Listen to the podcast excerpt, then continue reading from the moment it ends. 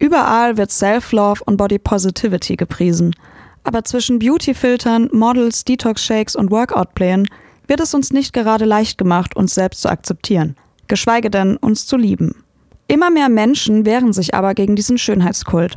Sie zeigen offen ihren Körper und stehen selbstbewusst zu seinen Makeln. Auf ihrem Instagram-Account postet Sandra selbstbewusst Bilder von ihrem Körper. Durch ein Kunstprojekt in ihrem Studium hat sie sich näher mit dem Thema Selbstliebe auseinandergesetzt. Also witzigerweise wollte ich schon immer solche Bilder posten, aber für den Bachelor musste ich eine Ausstellung machen, eben dann zu dem Thema Selbstliebe.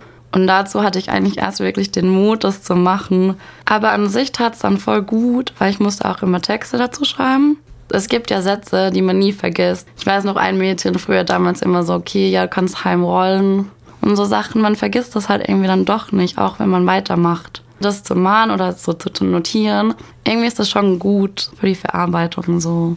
Für Sandra ist das Fotografieren von ihrem Körper mittlerweile zu einem Mittel geworden, um sich mehr zu akzeptieren. Und auch ihren Freundinnen hat sie damit schon helfen können. Wenn ich einen schlechten Tag habe und ich die Bilder mache, fühle ich mich danach viel, viel besser. Weil du schaust an so einen Spiegel und auch wenn es ein Spiegelbild ist, sieht man sich ja trotzdem nicht richtig.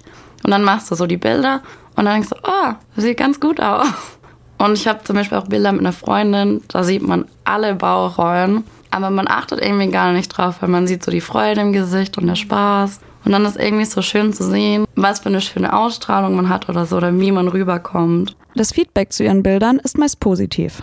Manchmal bekommt sie dazu auch Rückmeldungen, die sie gar nicht erwartet hätte. Also auch ganz oft Freundinnen, die Modelmaße haben, wo man sich so denkt, okay, krass, die haben auch Komplexe muss ich schreiben, sie gehen nicht im Bikini raus oder in kurzen Hosen. Und dass sie sich jetzt trauen, dass sie es voll schön finden, sowas zu sehen.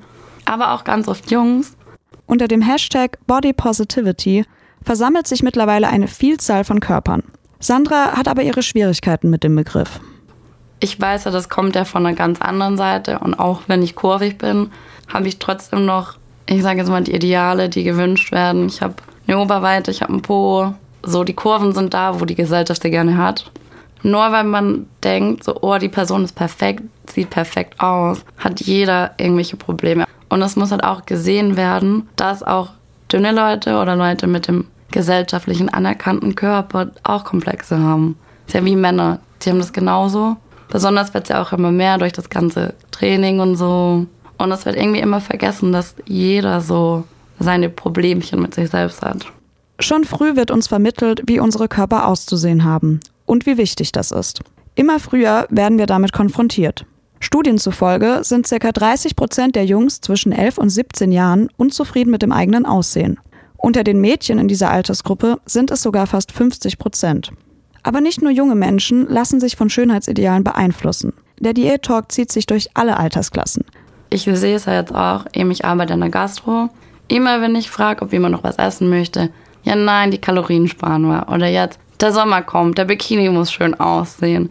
Ich krieg da immer so einen Hals von Kindern bis zu Senioren, wo ich mir so denke, so, hä, wir leben nicht einfach nur um schön auszusehen. Wenn ich jetzt einen Keks essen möchte, dann esse ich einen Keks. Ich sehe es ja auch, wenn ich unter Gruppen bin und dann redet die eine über, die, über ihre Diät, die andere, dass ihr nicht mehr in die Hose passt oder Bikini bestellt werden muss. Oh Gott, Angst davor, die anzuprobieren es ist irgendwie schon so richtig traurig, weil ich muss sagen, ich bin jetzt an dem Punkt, wo es mich dann nervt, so das zu hören, weil ich es einfach nicht mehr hören kann, weil ich mich ja selbst immer voll damit beschäftigt habe. Aber es ist so schade, wie viel Zeit man einfach verschwendet.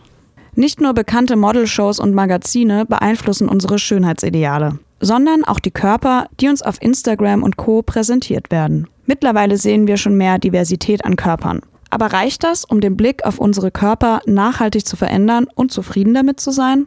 Es ist eine gesellschaftliche Sache und dafür müssen einfach viele Leute anerkennen, dass was geändert werden muss. Obwohl man sagt, es ändern sich in vielen Hinsichten und Sachen, dass man öffentlich mehr Körper sieht. Als wir jetzt zum Beispiel jünger waren, gab es sowas nicht. Da hast du immer nur die 90, 60, 90 Models gesehen und das war's. Unter all den gesellschaftlichen Umständen ist Selbstliebe also gar nicht so leicht. Auch Sandra hat Tage, an denen sie sich unwohl in ihrem Körper fühlt. Ich glaube, das Wichtigste ist eigentlich zu akzeptieren, dass es die Tage gibt. Einfach sich nicht darauf zu konzentrieren. Ich weiß nicht, ich gehe dann zum Beispiel oft zum Sport, weil es einfach guter Ausgleich ist, weil es mir gut tut. Und da hilft mir das dann irgendwie auf andere Gedanken zu kommen oder was mit Freunden zu machen. Oder manchmal auch einfach, wenn wir ehrlich sind, den ganzen Tag im Bett liegen und Netflix schauen. Also einfach das tun, was sich halt richtig anfühlt. Ich muss sagen, ich laufe dann zum Beispiel auch immer richtig oft in Unterwäsche rum. Einfach, weil es normalisiert wird dann dein Körper. Und dann siehst du ihn halt überall mal wieder im Spiegelbild. Jeder hat die Tage, die Tage kommen, die Tage gehen aber auch wieder.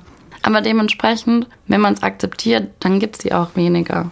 Es gibt zwar kein Patentrezept für Selbstliebe, aber einen Tipp hat Sandra trotzdem mitgebracht. Und den kann jeder und jede von uns ganz einfach anwenden. Man muss dann lieb zu sich sein, auf sich hören und eben das tun, was einem gut tut. Ob es jetzt herumliegen ist, Sport machen. Bei mir sieht es auch immer anders aus. Man kann auch immer wieder so Tipps aufschreiben, was man tun kann, wenn es einem nicht gut tut. Und dann so nachschlagen, falls man zum Beispiel nicht weiß, was man jetzt in dem Moment machen könnte.